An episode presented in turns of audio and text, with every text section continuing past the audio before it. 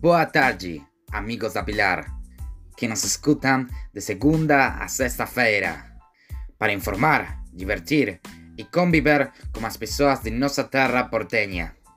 Bem-vindo a este, seu programa, A Voz do Pilar.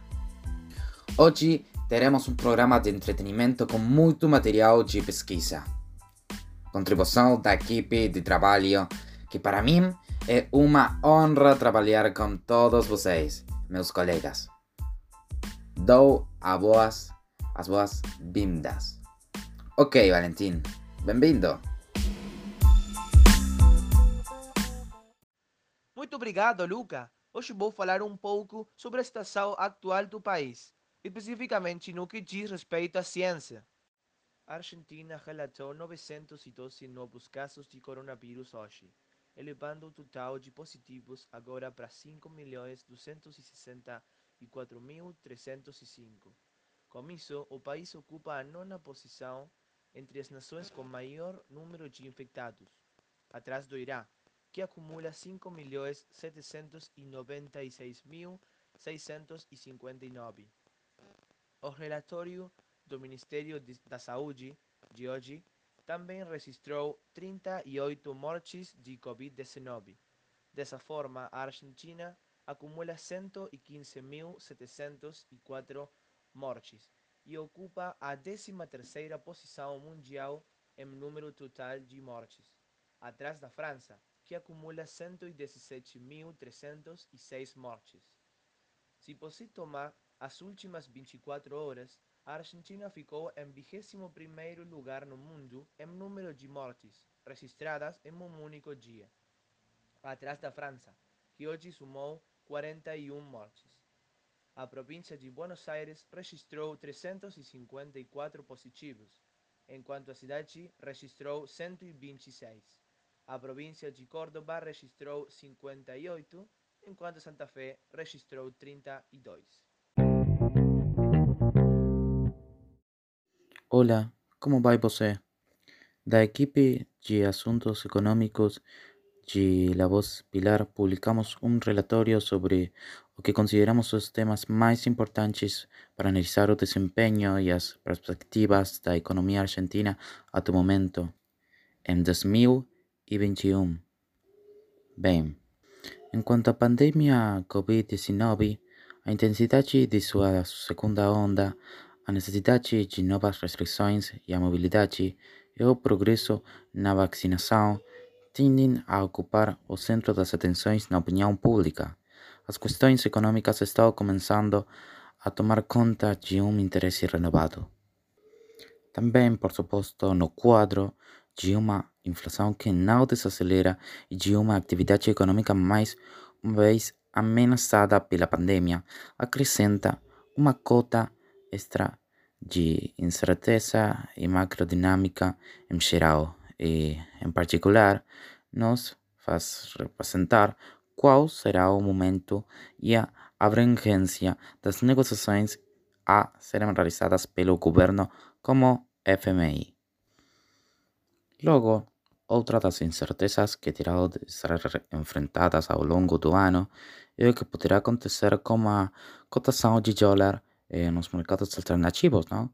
Que onde, que onde as operações são realizadas com mais liberdade e refletem, dadas todas as informações disponíveis, o que isso nós, argentinos, julgamos ser o valor do peso.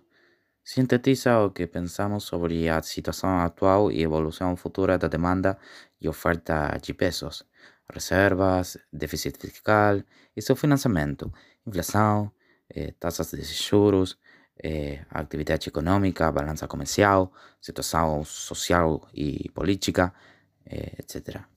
E comparações, os valores históricos não são mais bons indicadores, indicadores em situações de crise ou momentos críticos eh, como os atuais.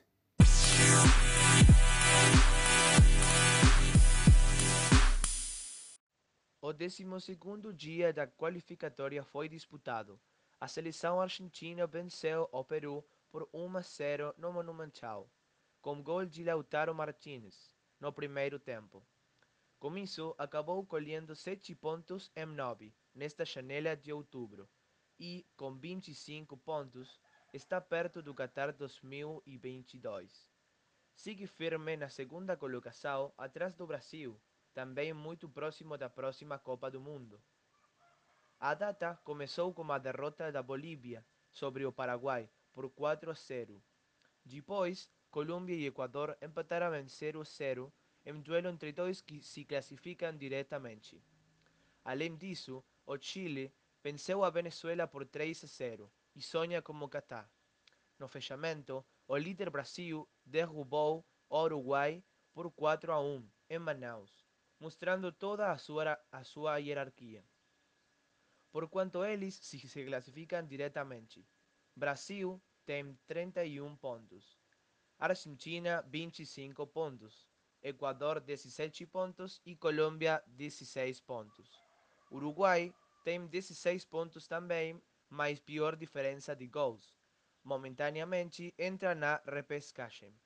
Mais abaixo, Chile com 13 pontos, Paraguai 12 pontos, Bolívia 12 pontos também, Peru 11 pontos e Venezuela 7 pontos.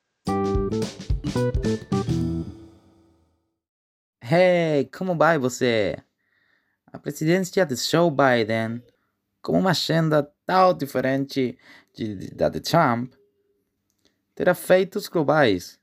O compromisso de Biden com o multilateralismo o levará a devolver aos Estados Unidos ao Acordo Climático de Paris a talvez também ao Pacto Nuclear com o Irã.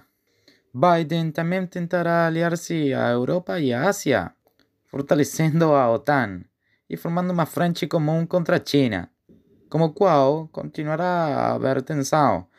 Países especialmente beneficiados por Trump, como Israel e a Arábia Saudita, ou prejudicados, como Cuba ou Irã, ficarão atentos aos passos do novo governo. Obrigado. Até agora, nossa participação. Obrigado por se juntar a nós. E não se esqueça, o esporte ajuda para nosso desenvolvimento. Tchau, gente linda. Nos vemos.